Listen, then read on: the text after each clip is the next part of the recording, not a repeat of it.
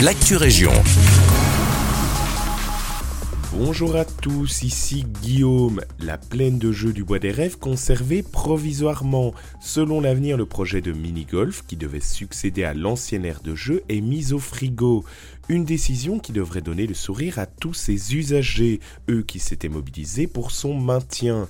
Cette mobilisation avait eu lieu en mars dernier lors de l'installation de la nouvelle plaine de jeu très critiquée à l'époque. Une pétition avait alors été lancée pour conserver l'ancien espace de jeu.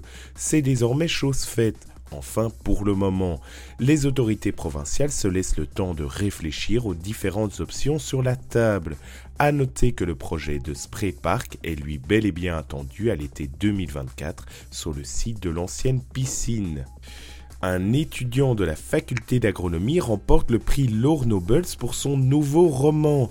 Étienne Marlot, étudiant en bio-ingénierie à l'UC Louvain, vient d'être récompensé ce mardi 17 octobre pour son premier roman intitulé Comment tuer un loup-garou. Dans ce livre, on suit la vie de Gareth, 15 ans, qui, suite à une rencontre avec une étrange panthère, se découvre des pouvoirs insoupçonnés et un monde caché où gravitent dans la terreur Nuton et loup-garou. Comment tuer un loup-garou, édité aux éditions Kerr, est disponible dans toutes les librairies au prix de 10 euros. Le prix Lord Nobles récompense la création littéraire d'un jeune écrivain belge et est accordé dans le cadre d'un partenariat entre le Brabant Wallon, les éditions Kerr et la fondation Lord Nobles.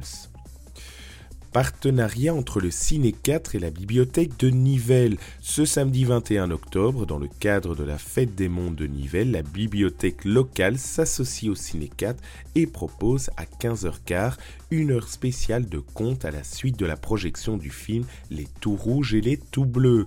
L'animation est accessible au prix de 5 euros et ne nécessite pas de réservation.